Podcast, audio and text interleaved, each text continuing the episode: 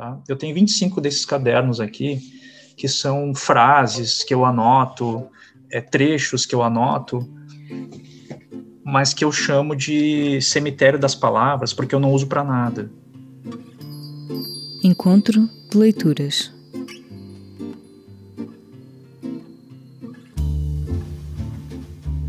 No romance O Avesso da Pele, editado no Brasil e em Portugal pela Companhia das Letras, o escritor brasileiro Jefferson Tenório trata de temas como racismo estrutural, a construção racial e a importância dos livros e dos professores.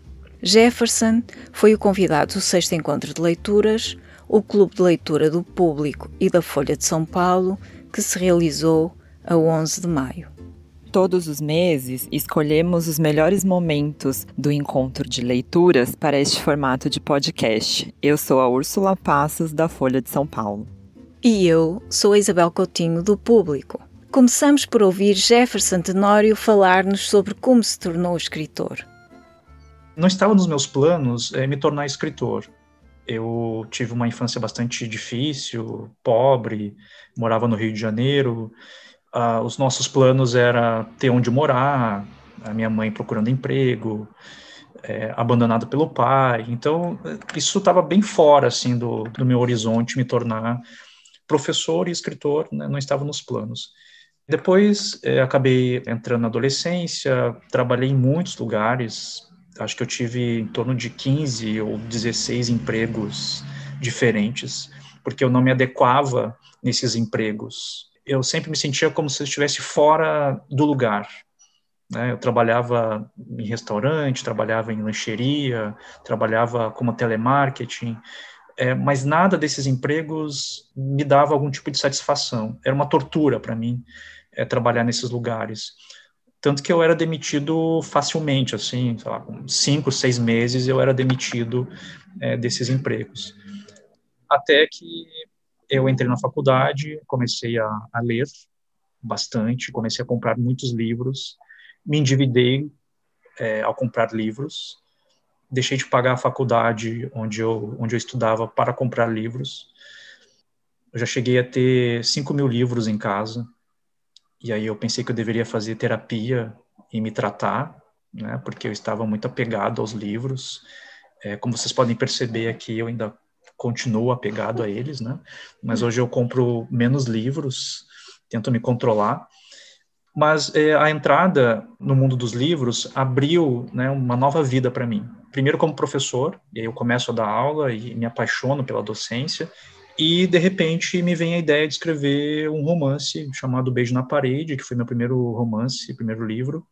Era um conto que foi premiado num concurso aqui é, no Brasil, e a partir desse conto eu escrevi um romance. É, ninguém sabia que eu estava escrevendo esse romance. É, eu não contava para ninguém, porque ninguém acredita muito em quem está começando. Né? Se você chega para alguém e diz, olha, eu estou escrevendo um romance, ninguém te conhece, as pessoas não te dão bola, né? Então eu já sabia disso e, e preferi não dizer para ninguém. E eu publiquei o primeiro romance. Ele foi teve um relativo sucesso aqui no, no Brasil. Ele foi comprado pelo governo aqui e distribuído em praticamente todas as escolas públicas né, do país. E eu achei que com esse livro eu terminaria a minha carreira de escritor. Eu pensei, pronto, aqui é, é, é o que eu podia fazer e não estava dos meus planos continuar escrevendo. Aí tive a ideia de escrever um segundo livro, o Estela Sem Deus. Ninguém me pediu para fazer isso, mas eu fiz mesmo assim. E recebi é, duas propostas de duas editoras é, para publicação, daí escolhi uma das editoras e aí publiquei o segundo livro. E ainda assim não estava convencido de que eu era escritor e que eu continuaria escrevendo. Né? E aí aconteceu um fato bem específico na minha vida, é, que foi uma abordagem policial que eu sofri aqui em Porto Alegre, no ano de 2015. Eu estava na porta da, da minha casa, esperando para ir trabalhar, bem parecido com o que está no Avesso da Pele, né? Tem uma parte do livro em que, que fala sobre isso. E aí eu fui abordado pelos policiais, e depois da abordagem eu, eu fiquei com tanto. É, eu fiquei com raiva, eu fiquei com ódio de não ter feito nada. Né? Eu devia ter dito alguma coisa para eles. E aí eu fiquei pensando, e se eu tivesse reagido? Né? E se eu não tivesse mais aceitado mais essa abordagem, o que, que teria acontecido? E se eu tivesse morrido nessa abordagem? E na época eu já tinha meu filho, né, que na época tinha seis anos, e eu pensei que notícias o meu filho teria e como é que ele iria lidar se eu tivesse morrido naquela abordagem. E a partir disso eu comecei então a elaborar o avesso da pele, mas foi no sentido de, de fazer alguma coisa. Eu queria fazer alguma coisa, eu não podia deixar aquela abordagem, mais uma abordagem, é, passar daquela forma. E aí eu decidi escrever um livro. Mas foi um livro meio de vingança, assim. É como se eu quisesse me vingar da vida, me vingar de todas as abordagens que eu recebi, do mau ensino que eu recebi também durante a, a minha infância, adolescência. É um livro que foi para me vingar da vida e do mundo, de todas as coisas que, que aconteceram, né? É, Jefferson, sempre aqui no, no encontro, eu sempre gosto de ler um trecho do livro. E antes de fazer a pergunta, eu queria ler um trecho que tem a ver com o que eu gostaria de saber de você. É, eu estou no Kindle, então eu não sei exatamente qual é a página, mas está no 5 do capítulo De Volta a São Petersburgo. E essa foi a sua luta.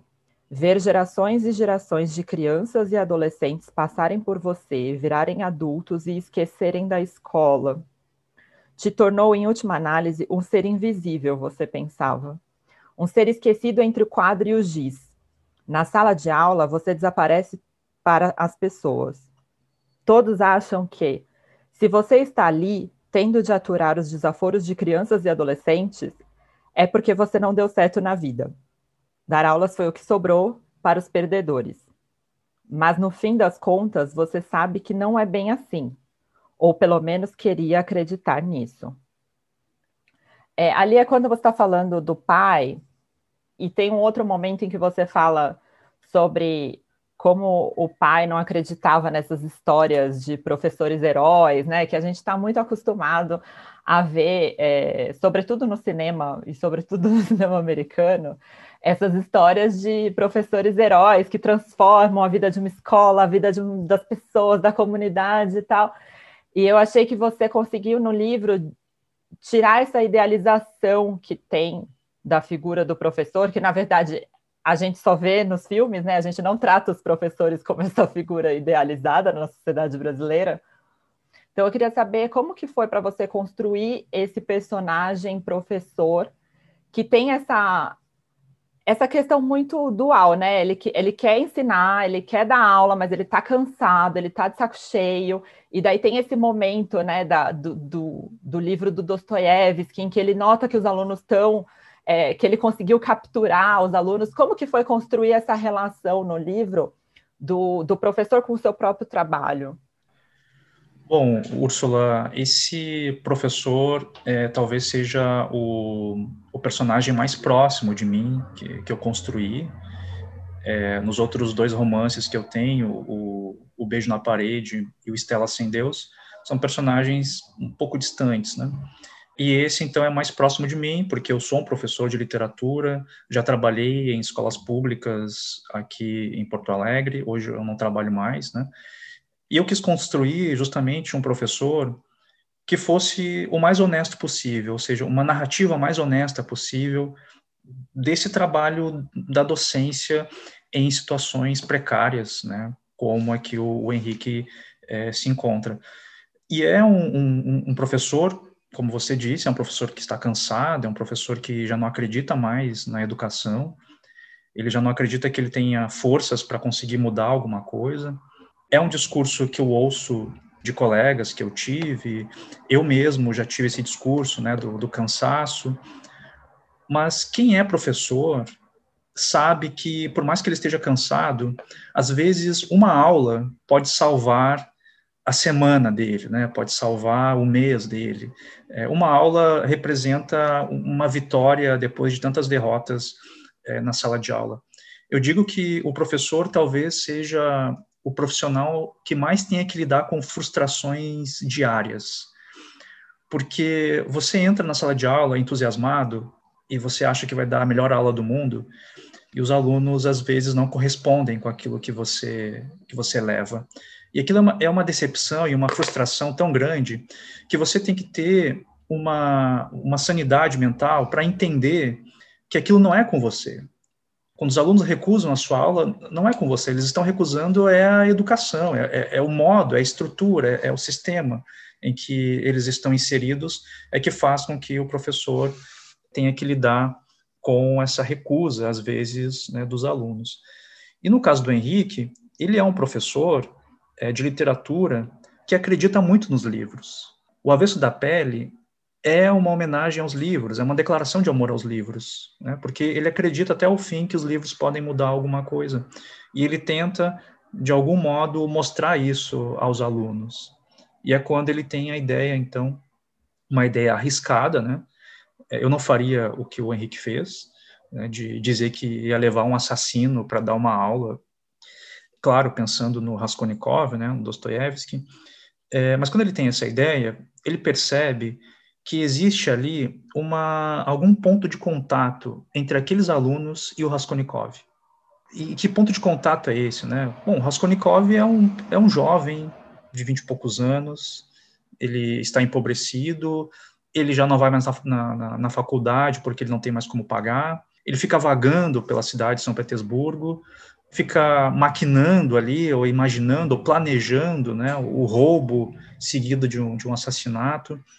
Então, talvez o Henrique tenha percebido que, naquela angústia do Raskolnikov, poderia servir como uma ponte para dialogar com aqueles adolescentes que estavam, alguns deles, né, próximos do crime também.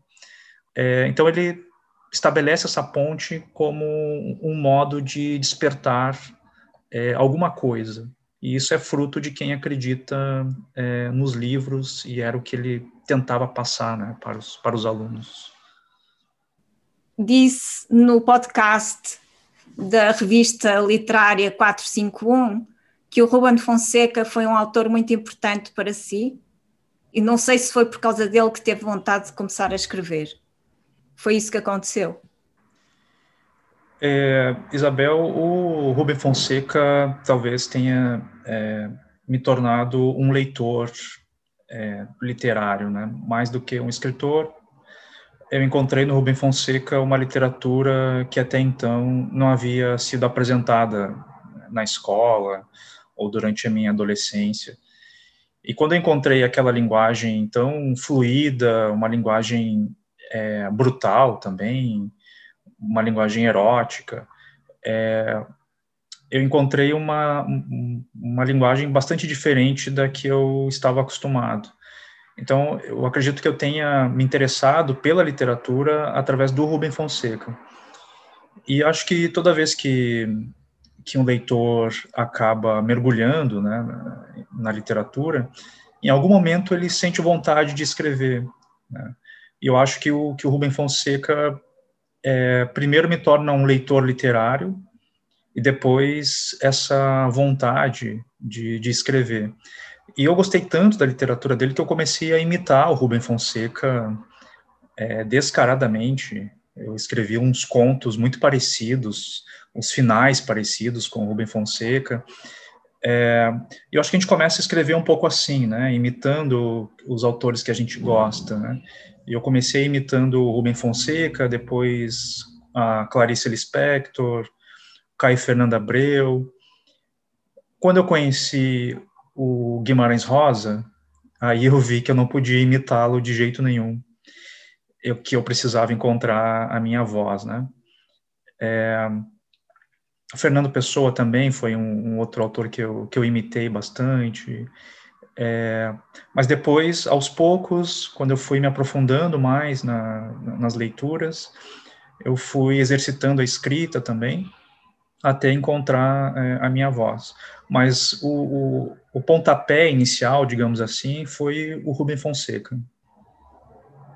E em relação aos autores portugueses, porque o Jefferson está a fazer, fez um mestrado sobre Miyakoto e sobre a obra de Miyakoto e está a fazer o seu doutoramento agora e esse doutoramento inclui alguns, o estudo de alguns autores portugueses. Como é que chegou a eles? É, o, o, primeiro autor que português, né, que, que eu comecei a ler assim e me apaixonei foi foi o Fernando Pessoa, né? Foi, é, talvez seja o autor mais popular aqui no Brasil, né? Seja o, Fernando Pessoa.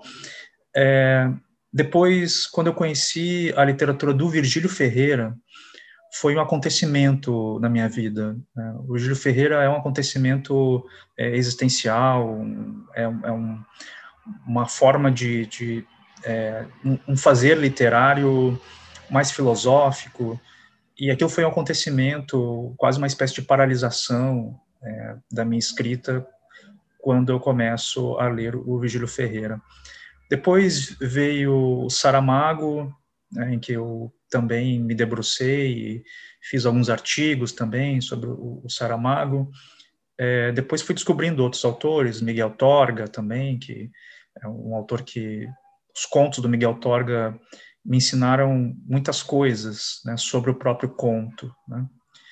É, e depois eu acabei indo para os, os, os, autores mais contemporâneos, como José Luiz Peixoto, o próprio Walter Ugumãe. Né?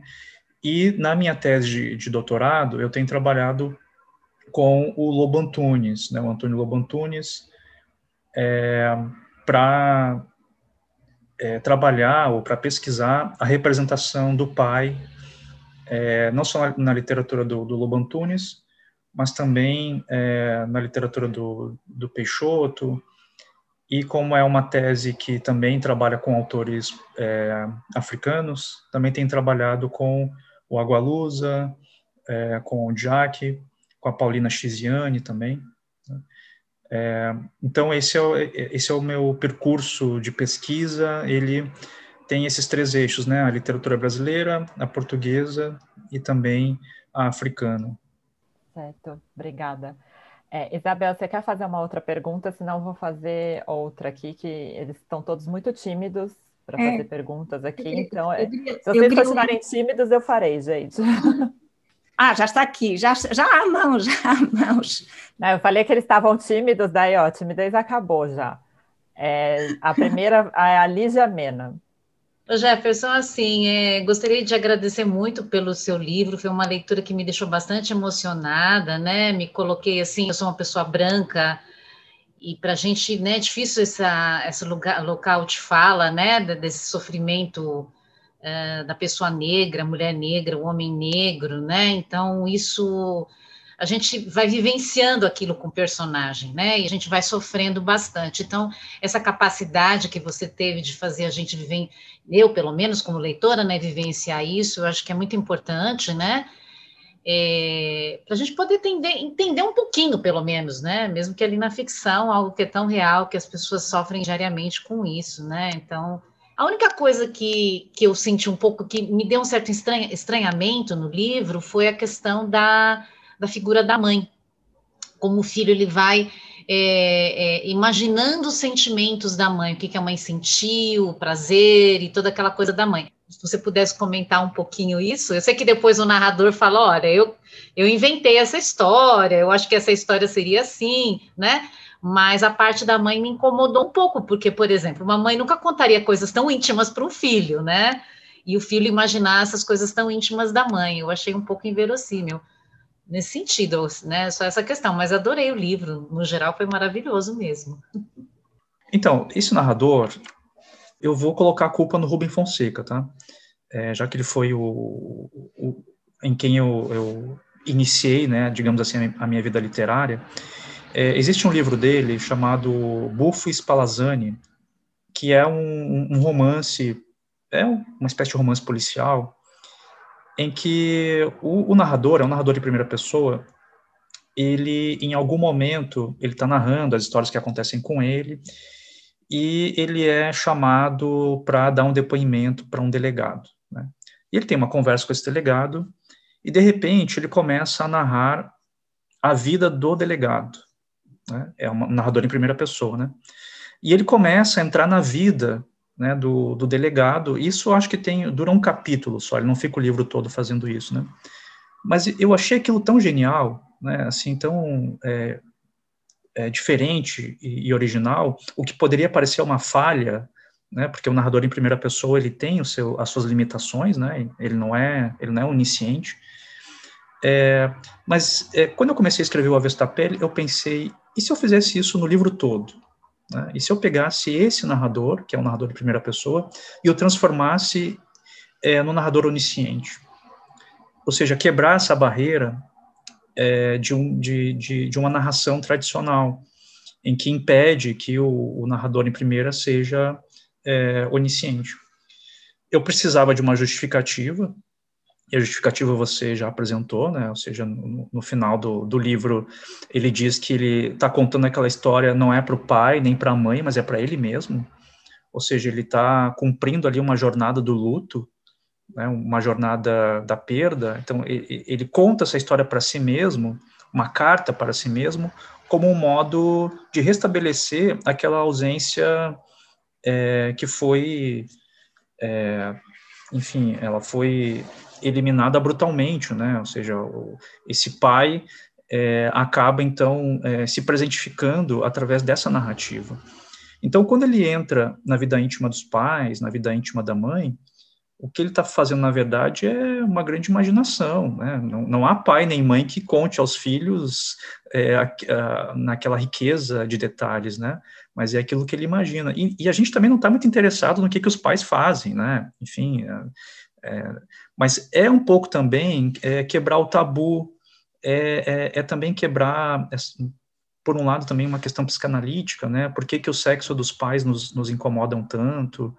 É, então, eu, eu achei que era o momento desse narrador também ir mais, é, o mais íntimo que ele pudesse, né? Para que ele para que ele pudesse dar uma, uma humanidade a esses personagens, né? Ou seja, quanto mais íntimo, mais humano. Bem, é, boa noite, eu sou Roseli Jimenez, é também professora, angustiada, porque entro agora às 19 horas em aula, e já avisei aos alunos, aguardem um pouquinho, né? Sou companheira da Lígia Mena, nós trabalhamos é, na mesma universidade, no curso é, de letras, e nós somos tietes, é, Jefferson, literalmente, não é? Ficamos conversando e nesse meio do caminho também vimos é, várias outras narrativas, né, é, que nos chamaram a atenção e eu acho que quatro são aí de responsabilidade da matéria publicada pela Folha de São Paulo, não é, em que há um encadeamento entre algumas obras, né? O Avesso da Pele é uma, o Torto Arado, que também está surpreendendo, né? Marrom Amarelo e Supridores, que é uma obra também é bastante impressionante e eu, eu, vejo também, como você falou, Jefferson, porque eh, não se trata apenas da, da questão do racismo, não é? Mas é que talvez porque essas, essas obras, essas quatro, façam esse caminho que poderia ser feito, você está certo, por qualquer escritor. Assim como no século passado, já na década de 30, em pontos diferentes do Brasil, havia um regionalismo para falar quem são esses brasileiros que não estão no eixo Rio-São Paulo, não é? Então, é, primeiro, agradecer. Eu acho que a, a sua narrativa em particular, e eu acho que o Paulo Scott falou também de todos é, vocês, né? mas a sua narrativa com várias vozes narrativas também, elas são interessantes porque elas estão lá, e com certeza, em particular, eu acho que o que eu tenho para dizer, é assim, eu sou professora há muito tempo, eu comecei na rede pública, na rede estadual, como professora concursada, e houve muitos momentos em que, de fato, é, é, ficava difícil, não é? Mas também, em alguns momentos, acho que a gente consegue trazer algum autor que cala fundo, ou então alguma narrativa que esteja por aí, mídia fora, que possa engatar um discurso. Então, é mais para agradecer pelas suas narrativas, né? E concordar aí, a Lígia disse bem, uma narrativa maravilhosa. E aí, para quem não conhece os outros quatro livros, é, é uma boa. E, e, sabe que, diante dessas narrativas, eu fui reler o Quarto de Despejo, que eu acho que é uma obra que vai e volta e de vez em quando fica esquecida, né? Para para a gente fazer esta reflexão, né? Não sei porquê, também não sei se eu estou certa, Jefferson, mas vocês quatro, nessas quatro obras, me fizeram voltar lá para Graciliano Ramos, Érico Veríssimo, o próprio Jorge Amado, né? nesta onde é que estão brasileiros cujos brasileiros é, desconhecem. Muito obrigada, muito obrigada. Boa noite. Uh, eu peço desde já desculpa se ouvirem barulho. Estou sem fones e há aqui uma barulheira enorme por causa da comemoração da vitória do Sporting. Eu esqueci-me de pôr os fones e para não estar agora a sair e a perder a oportunidade, uh, não fui buscar. Portanto, se ouvirem foguetes e barulho, é mesmo de euforia que se vive com a vitória do Sporting. Uh, não é a minha euforia, devo dizer, mas pronto. Um, boa noite a todos. É, é, de facto um gosto enorme estar aqui. Tem sido uma experiência incrível este, estes momentos de, de partilha. E uh, aqui ler o seu livro foi uh, um prazer imenso mas foi também, deixe-me que lhe diga, e com muita franqueza, um murro no estômago perdi partes das minhas noites a, a, pensar no que tinha lido, porque o livro me obrigou a olhar para mim de uma forma que eu se calhar nunca tinha, nunca tinha olhado. Uh, e tô, estou a falar sobretudo na questão da raça, da cor. Uh, sou branca, sou portuguesa, estou numa escola do interior do país onde alunos uh, de outras raças não são muito frequentes, a não ser temos etnia cigana com frequência, tem, temos alguns alunos uh, negros uh, e até agora eu pensava que a gentileza com eles, uh, a forma cordial como me dirijo a todos os alunos em geral, que não tinha a ver com, com, com isto que diz na página 90. Se me permite, vou só ler aqui uma curta passagem que eu sublinhei e que tenho mostrado a todos os meus colegas na escola. Da toda a gente conhece o avesso da pele na escola. E diz: quando uma pessoa branca nos elogia, nunca saberemos se aquilo é sincero ou apenas uma espécie de piedade para, ou para não se sentir culpado ou mesmo para não ser acusada de racismo. Eh, na versão portuguesa é página 90. E isto levou-me a perguntar-me: é forçoso, eu sei que nos questionemos, mas até onde temos que ir para ter a certeza da nossa honestidade perante a diferença ou do nosso, da nossa eventual hipocrisia mascarada de aceitação. Até onde temos que ir? Jefferson tem sido um gosto descobri-lo. Tenho voltado muitas vezes ao seu livro uh, e, de facto, estou ansiosa para ler os outros. Muito obrigada. Obrigado, Ana, pela pergunta. É, esse trecho que você leu é o momento em que os dois personagens, né, a Marta Sim, e o exato. Henrique, Essa é estão no, no consultório sendo atendidos por dois terapeutas brancos uhum. e em certo momento ele faz essa reflexão, né?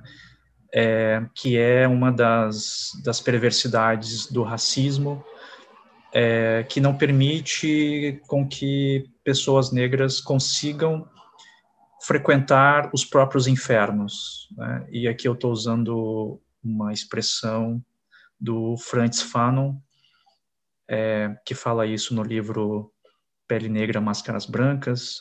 Em algum momento ele faz uma reflexão sobre isso, né, que, que o racismo foi tão violento, tão brutal com as pessoas negras, que as impediu de frequentar os próprios infernos. Isso significa, é, a todo momento, duvidar das próprias capacidades. Né? E quando essas capacidades são aceitas, há ainda uma outra dúvida é, de que se ele está de fato é, sendo aceito é, pelas próprias capacidades ou por ele ser uma pessoa negra. É, isso, isso é uma perversidade né, do, do racismo e ele chega a essa reflexão naquele momento de fragilidade, né, onde os dois estão muito frágeis e ele se dá conta de que aqueles dois terapeutas brancos talvez não fizessem ideia do que eles estavam fazendo ou, ou do que estava acontecendo com, com aquele casal, né? Que na verdade ali há simplesmente um casal, né? Com suas diferenças, com as suas é, brigas, acertos, erros, é, mas além disso há a cor da pele. Né? É, e me parece que aqueles dois terapeutas é, não levaram isso em consideração. Né? É, e a reflexão que o Henrique vai fazer depois, desse trecho que você leu, é que ele precisa estabelecer uma espécie de balança ética dentro de si para que ele possa é, conseguir julgar as próprias ações. Né? Isso é muito difícil né, de, de se fazer. Né? É, e essa talvez seja a luta dele, porque no fim das contas o que ele quer é um reconhecimento de humanidade. Né? É o que ele quer, é o, é o, que, é o que as pessoas negras querem. Né? Volto de novo ao, ao Francis Fanon, que fala justamente isso no capítulo 4 do livro, uh, Pele, Pele Negra, Máscaras Brancas. Ele vai falar justamente sobre isso. A pergunta inicial que ele faz nesse livro, que é o que quer um homem negro, ele responde no quarto capítulo o homem negro quer um reconhecimento é, de humanidade. O problema é que ele quer esse reconhecimento justamente de pessoas que não o reconhecem como humano. Né?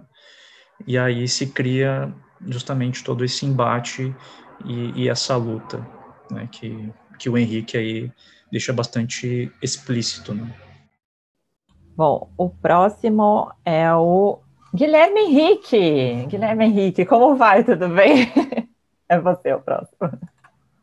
Jefferson, queria te fazer uma pergunta. Você falou um pouco do seu, seu processo criativo para esse livro. É, me parece que ele vem meio que com uma descarga, né? Uma coisa emocional ali que você precisava é, soltar de alguma maneira.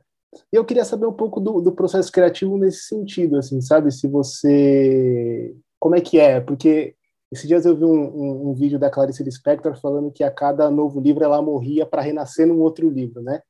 É, é, como se você tivesse morrido, talvez, no avesso da pele, para renascer num outro livro seguinte.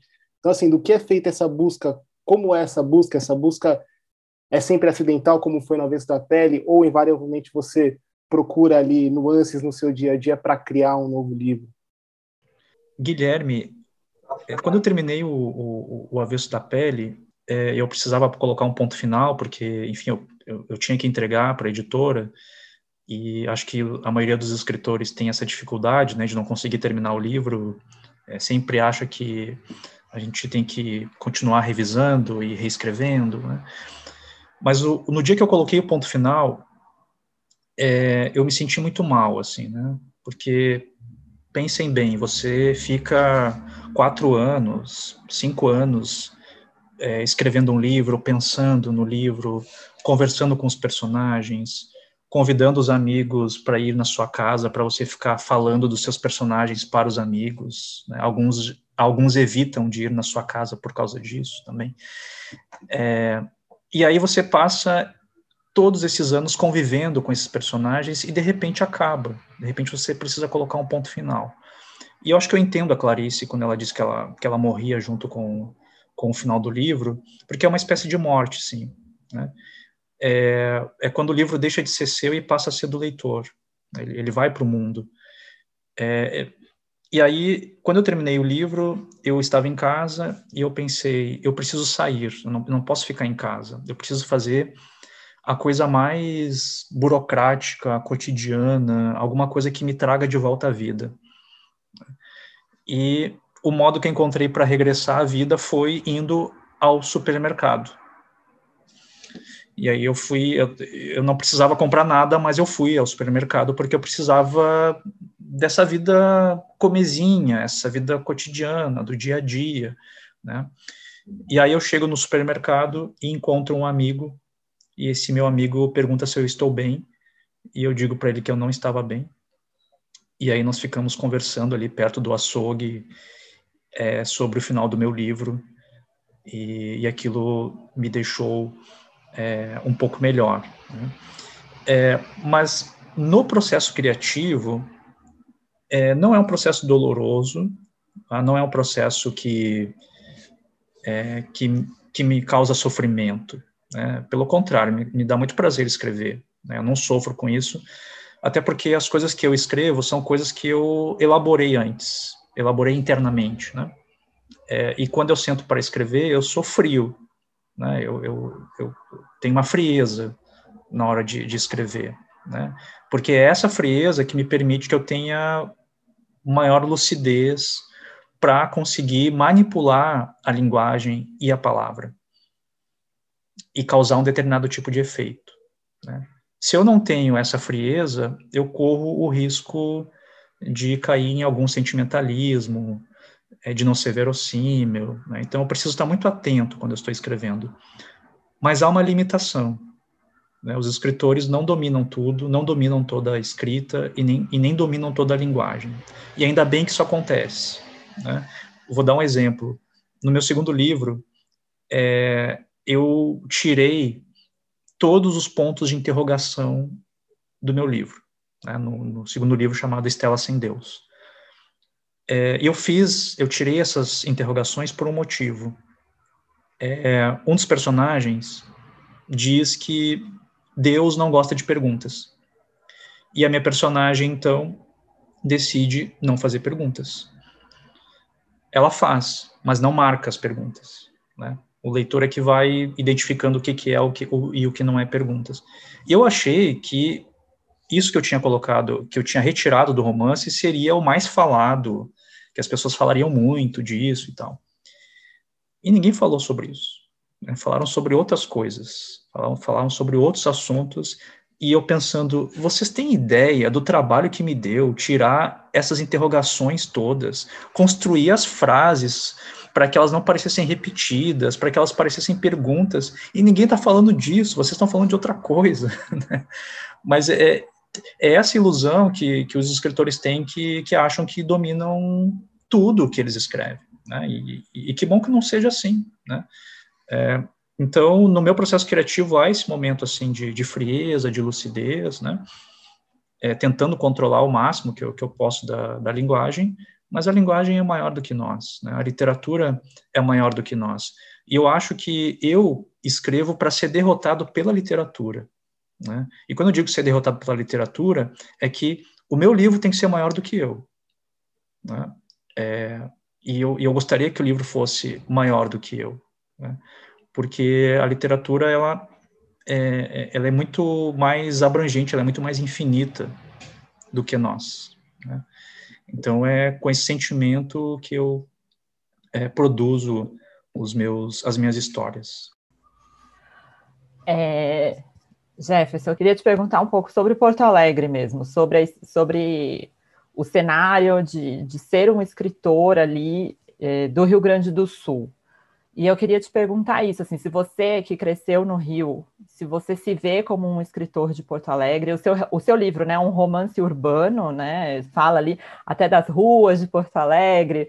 Acho que para quem não conhece Porto Alegre, talvez dê até vontade de conhecer Porto Alegre. Eu que conheço, me deu até saudade de Porto Alegre. E eu queria saber como você se sente sendo um escritor que mora em Porto Alegre, que escreve sobre Porto Alegre, se você se sente um escritor gaúcho é, e como é que é essa cena para você? Olha, Úrsula, eu acho que se eu não tivesse vindo para Porto Alegre, eu não teria me tornado um escritor. Né? Eu acho que a cidade, de alguma forma, me modificou assim é, profundamente. Assim, né? Primeiro, pela questão da temperatura e do ambiente. Né? Para quem não conhece, Porto Alegre é uma cidade bastante fria. É, eu saí em 1993 do Rio de Janeiro, já entrando na adolescência, né? Eu saí é, no mês de junho, em que a temperatura no Rio de Janeiro era em torno de 25 a 26 graus, e eu chego em Porto Alegre com uma temperatura de 10 graus, chovendo, é, e ali eu já senti uma, uma diferença do clima também senti que as pessoas aqui no sul do país, elas são um pouco mais fechadas, né? É, eu demorei muito para fazer amizades aqui, e pelo inverno também ser um pouco prolongado aqui, as pessoas também ficam muito nas suas casas, elas são mais é, intimistas, né? É, eu acho que, é, que essa atmosfera é, permitiu com que eu é, também é, entrasse, digamos, nessa atmosfera mais intimista também, né? de, de se pensar, de pensar sobre a vida, né? de, de ser um pouco solitário, de ter poucos amigos. Né? Então, acho que a minha vinda para Porto Alegre é, foi bastante importante. É, agora, na cena assim literária né, do Rio Grande do Sul, a gente tem aqui um, uma tradição, acho, de, de, bons escritores, né, bons autores. É, a gente também tem aqui a, a Escola de Escrita Criativa, uma das mais antigas aqui do Brasil, né, que é do professor Luiz Antônio de Assis Brasil. Muitos escritores vieram dessa escrita criativa, né, o próprio Galera, a Carol Ben-Simon, né, e, e outros. É, eu não participei da, da, escrita criativa, nunca fiz também oficina de, de escrita criativa, mas eu acredito que se eu tivesse feito, eu teria errado menos. Né? Talvez eu tivesse me dado conta de algumas coisas mais rapidamente é, se eu tivesse feito a escrita criativa, né? É, mas foi por falta de, de dinheiro, por falta de condições financeiras, que eu não fiz esses cursos de escrita criativa. É, e o que eu vejo é que nós temos aqui, então, essa tradição de, de, de autores contemporâneos, né, que, é, que trazem talvez uma, uma outra visão, essa visão é, dos pampas, ou essa visão urbana, mas ao mesmo tempo é, é regional, né, regionalista, é, mas há aí também um diferencial porque eu sou um autor negro, né? E vocês sabem que aqui em Porto Alegre, é, no Rio Grande do Sul, nós somos minoria, né? As pessoas negras são minoria. E, e talvez a minha literatura, a literatura do Scott, a literatura do é, do Faleiro, José Faleiro, né, do, do livro Os Supridores, é, são literaturas que falam, falam dessa realidade, né? Ou seja, uma população negra num estado em que, que é racista, né? E eu tenho dito isso publicamente e, e, e várias vezes, não só no, não só aqui, mas o Brasil é racista, né? Mas aqui no Brasil, aqui no, no, em Porto Alegre a gente tem um tipo de racismo mais escancarado. As pessoas não têm vergonha de serem racistas, né? É, eu mesmo já, enfim, já sofri várias, várias vezes esse tipo de, de, de violência. E a, as nossas escritas, eu acho que elas vão um pouco por aí também, né? Essas experiências acabam aparecendo né, na nossa escrita. Obrigada. É, eu queria até que você fala, eu ia justamente a perguntar logo em seguida sobre isso, porque em vários momentos do livro você diz, né, Porto Alegre é uma cidade racista, o Rio Grande do Sul é racista é a cidade mais racista do Brasil, em algum momento é, você fala até isso. E depois do assassinato do João Alberto, na Grande Porto Alegre, isso se tornou mais premente para o resto do Brasil, essa questão justamente do, do racismo e a presença disso, enfim, em Porto Alegre. Eu queria que você falasse sobre isso também, como você vê a diferença dessa experiência do racismo em outros lugares do Brasil, e especialmente, qual que é a diferença, especialmente em Porto Alegre, né? As pessoas não têm vergonha de ser racistas. E como que isso influencia, se influencia na recepção do seu livro pelos próprios gaúchos. Estou fazendo aqui um momento zero hora, desculpa, mas é que eu vi que também tem gente aqui do Rio Grande do Sul, então também queria fazer algumas perguntas especificamente, e é a primeira vez que a gente tem um escritor gaúcho é, no encontro, então queria também fazer esse Rio Grande do Sul, meu país. Em outubro, eu, eu, eu fui convidado para fazer uma residência literária em Berlim, mas como não podia viajar para lá, eu fiz essa residência literária online, né, junto com a, a Djamila Ribeiro e, e, mais outros quatro escritores de outras partes do mundo. É, e ao final dessa residência literária, nós teríamos que escrever um conto, ou um artigo, ou um poema e eu decidi escrever um conto sobre a história de um homem negro em Porto Alegre que decide ir ao supermercado. E o que acontece nessa ida do supermercado até a volta é uma espécie de jornada que homens negros enfrentam todos os dias é, nas cidades, né?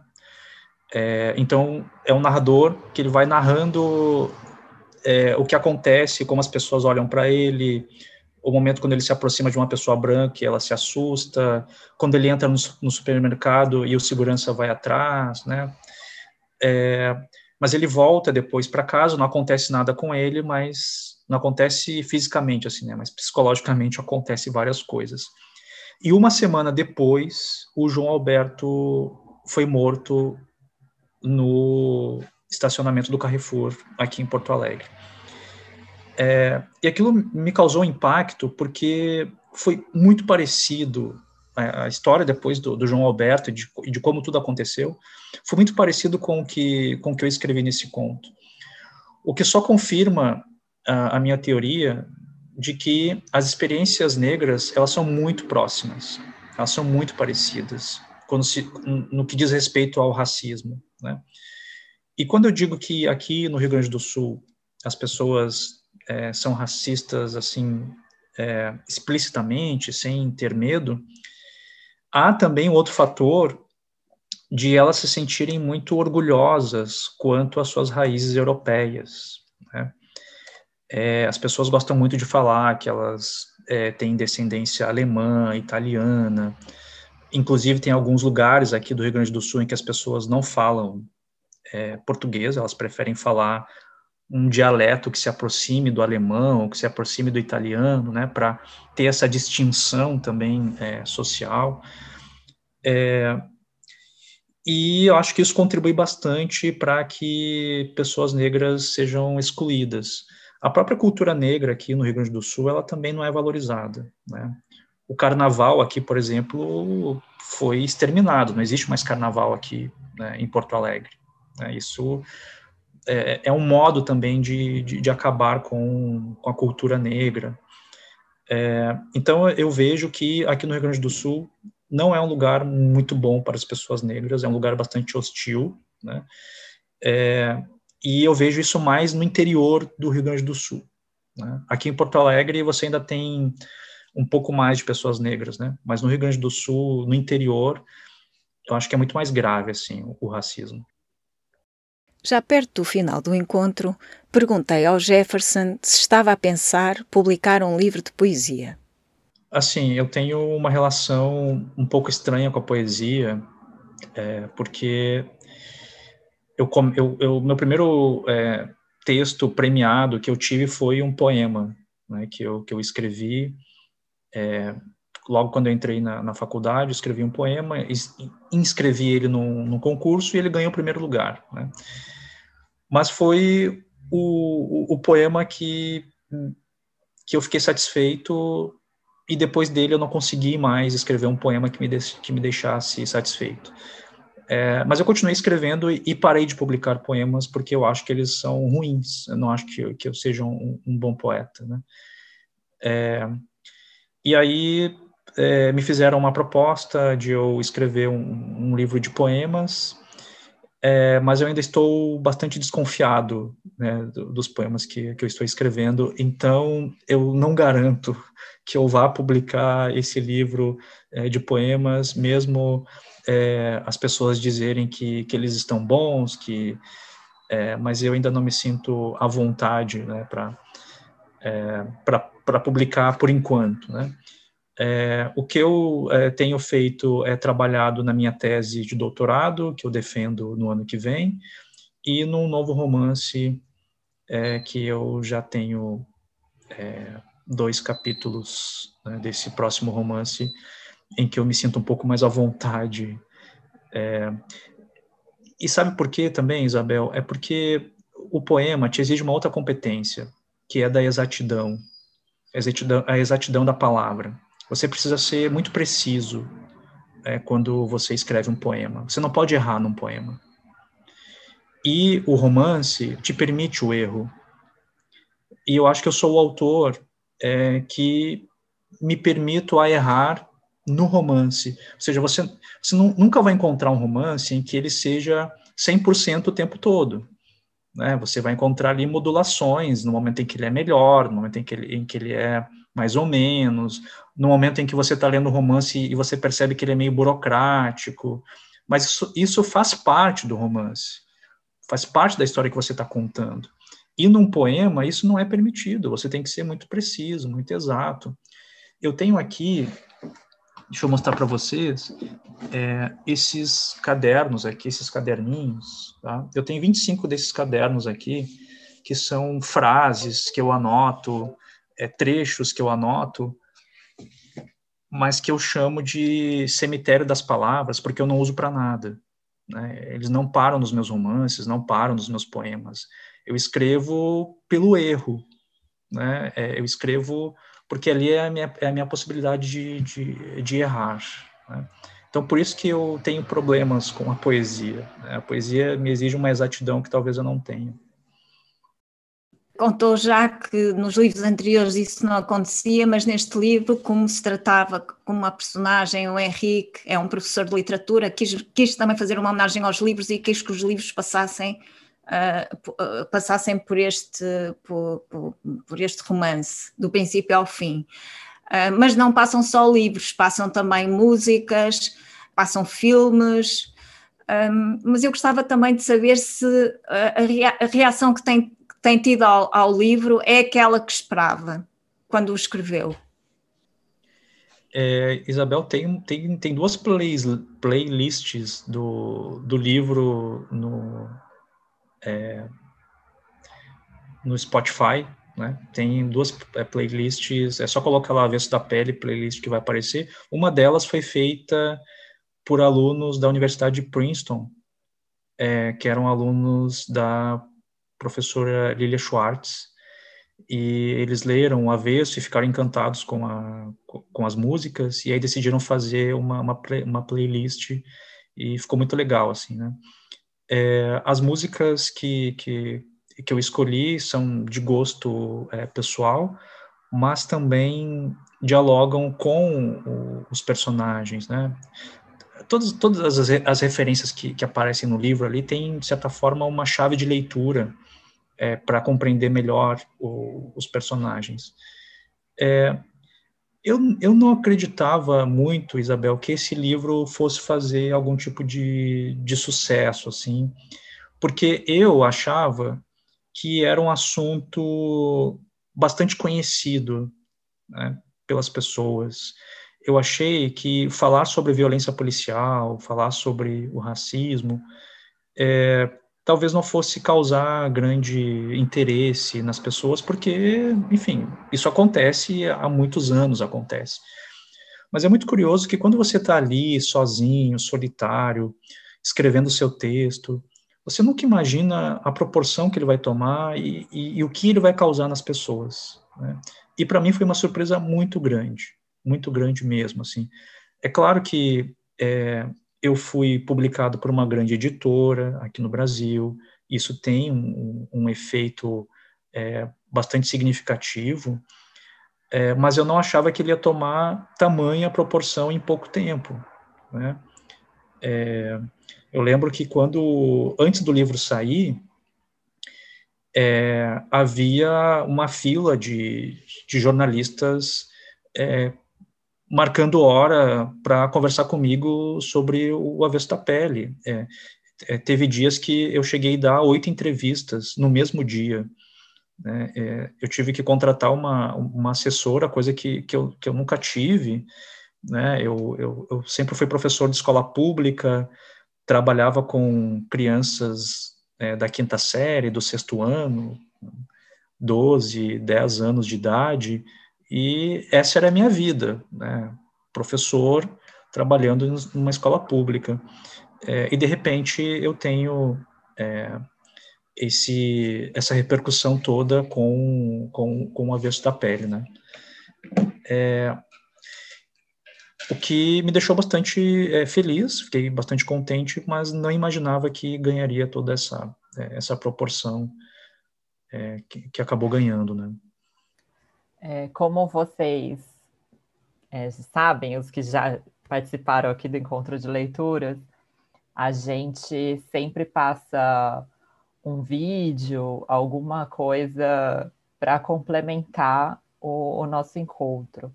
E a gente perguntou para o Jefferson o que, que a gente poderia passar, tocar, e justamente ele escolheu uma música uh, do Luiz Melodia, chamada Abundantemente Morte, que está no disco Pérola Negra de 73.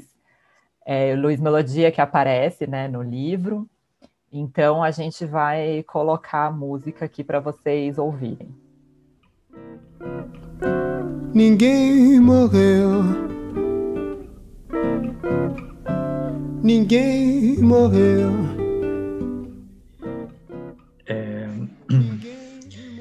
Eu acho essa música uma delicadeza, né, para tratar de um assunto tão é, forte, né, como, como, como a morte. E eu, se eu não me engano, eu acho que termina um capítulo com o Henrique colocando os fones e, e saindo na rua escutando essa música, né? É, como uma espécie de preparação para o que vinha logo a seguir, né? essa, é, essa morte brutal, né, que, que ele tem. É, e essa frase, né, do e veio o dia seguinte, o dia seguinte falhou, né? É, e aí o, o Henrique é, acaba morrendo e o Pedro começa a contar a, a sua história. É, a epígrafe do livro traz o Hamlet, né? Que é um, um dos grandes livros da minha vida. Né? Se eu fosse colocar entre os dez, o Hamlet está entre os dez livros da minha vida. É, e o que, uh, o que se coloca ali no, no Hamlet é um pouco é, a vida do, do Pedro e do Henrique. De que modo? É, a história do Hamlet vocês conhecem, né? O, o fantasma do pai aparece para o filho e pede que ele o vingue né, é, a morte porque ele foi assassinado. No caso do, do Pedro, ninguém pediu para ele vingar nada, né? não veio pai fantasma nenhum para conversar com ele. O fantasma do pai são os objetos, né? isso está dito já no primeiro, primeiro capítulo, e se estabelece ali uma outra relação.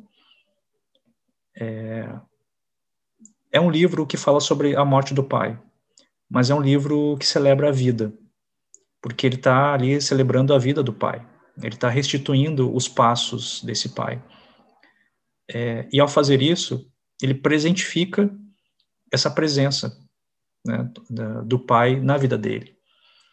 Então ele é um, um morto que não morreu. Ele, ele se transfigurou em outra coisa. É como se o Pedro estivesse vendo o pai pela primeira vez novamente. Como se ele estivesse vendo estabelecendo uma relação com ele, uma outra relação com ele novamente. Né? E talvez seja uma das crenças que eu tenho de que a gente pode conhecer uma pessoa pela primeira vez várias vezes na vida, né?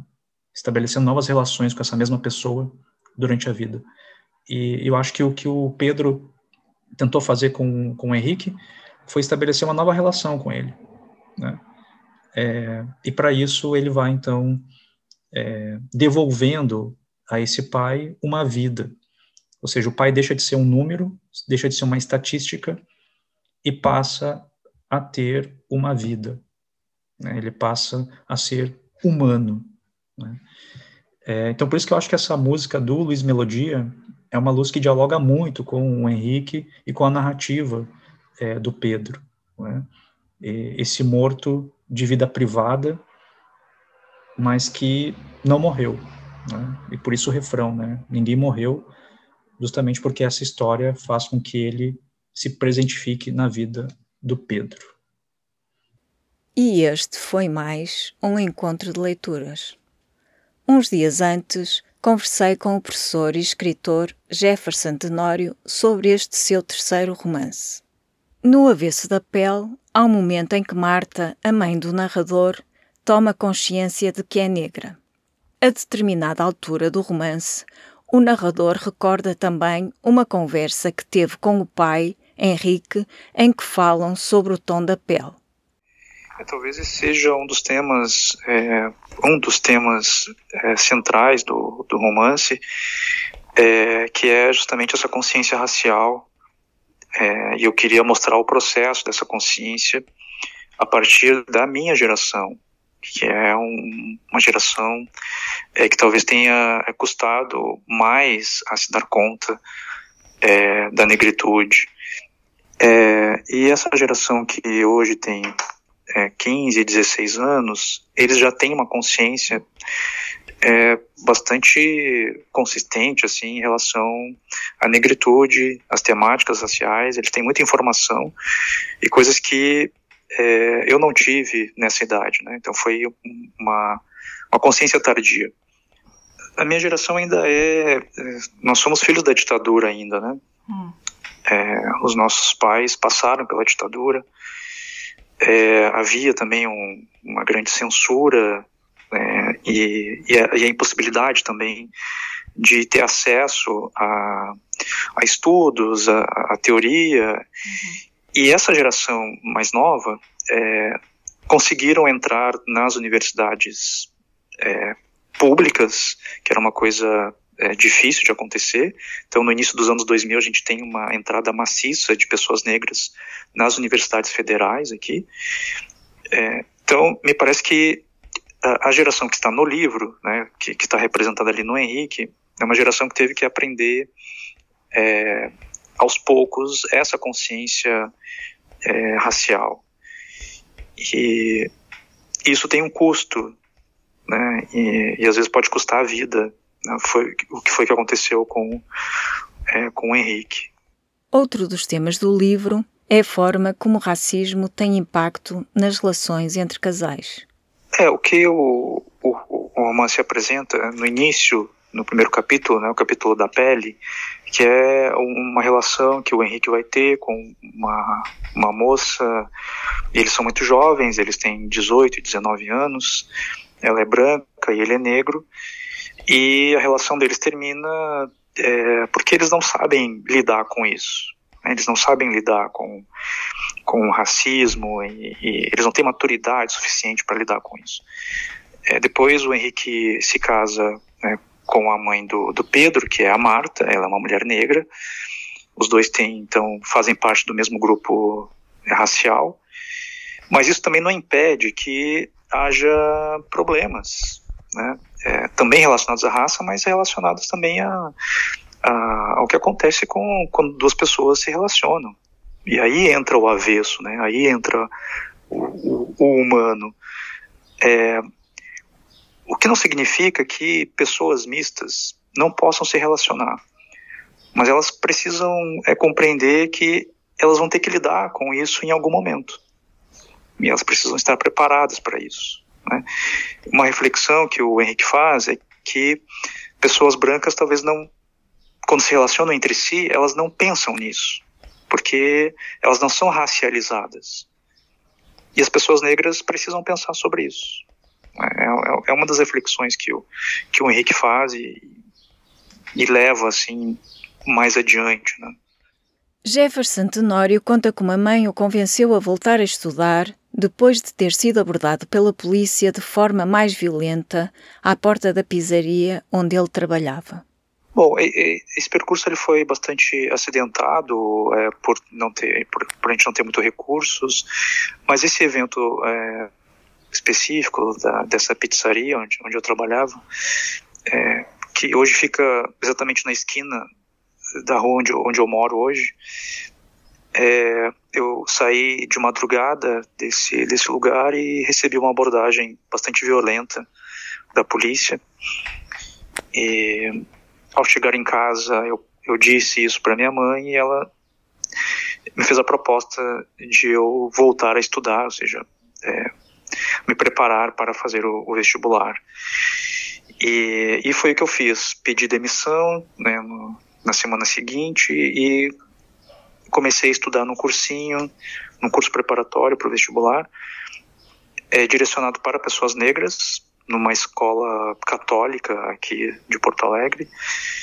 E, e lá eu conheci um professor negro o primeiro professor negro de literatura que eu havia visto uhum. em toda a minha formação. E ali eu fiquei muito amigo desse professor e, digamos assim, ele me orientou é, quanto às leituras, né? e a consciência racial também, é, as reflexões mais filosóficas. É, enfim, o mundo se abriu assim quando eu conheci esse professor e, e depois eu fiz o vestibular e entrei né, na, na, na universidade. Lá pela metade fiquei sem dinheiro porque eu comecei a comprar muitos livros e não conseguia mais pagar a faculdade. E aí tive que fazer um vestibular de novo. E, e foi sendo intermitente assim, né, a minha a minha formação. Até que eu consegui me formar dez anos depois. Então a minha formação demorou dez anos né, para eu conseguir é, me formar na universidade. Romances, memórias, ensaios e obras de jornalismo literário ou de crônicas. O novo Clube Conjunto do Público e do Jornal Brasileiro Folha de São Paulo reunirá todas as segundas terças-feiras de cada mês para uma conversa online com leitores de ambas as publicações. O próximo encontro acontece a 8 de junho com o escritor português Afonso Reis Cabral. A conversa será sobre o segundo romance do autor, Pão de Açúcar, que traz para a ficção o homicídio de Gisberta, uma mulher transgênero que foi morta em 2006 por um grupo de rapazes num prédio inacabado do Porto. O livro é editado em Portugal pela Don Quixote e no Brasil pela HarperCollins e valeu a Afonso Reis Cabral o Prémio Literário José Saramago de 2019. O nosso encontro de 8 de junho começa às 22 horas em Portugal, 18 horas em Brasília. Contamos convosco. O público fica no ouvido.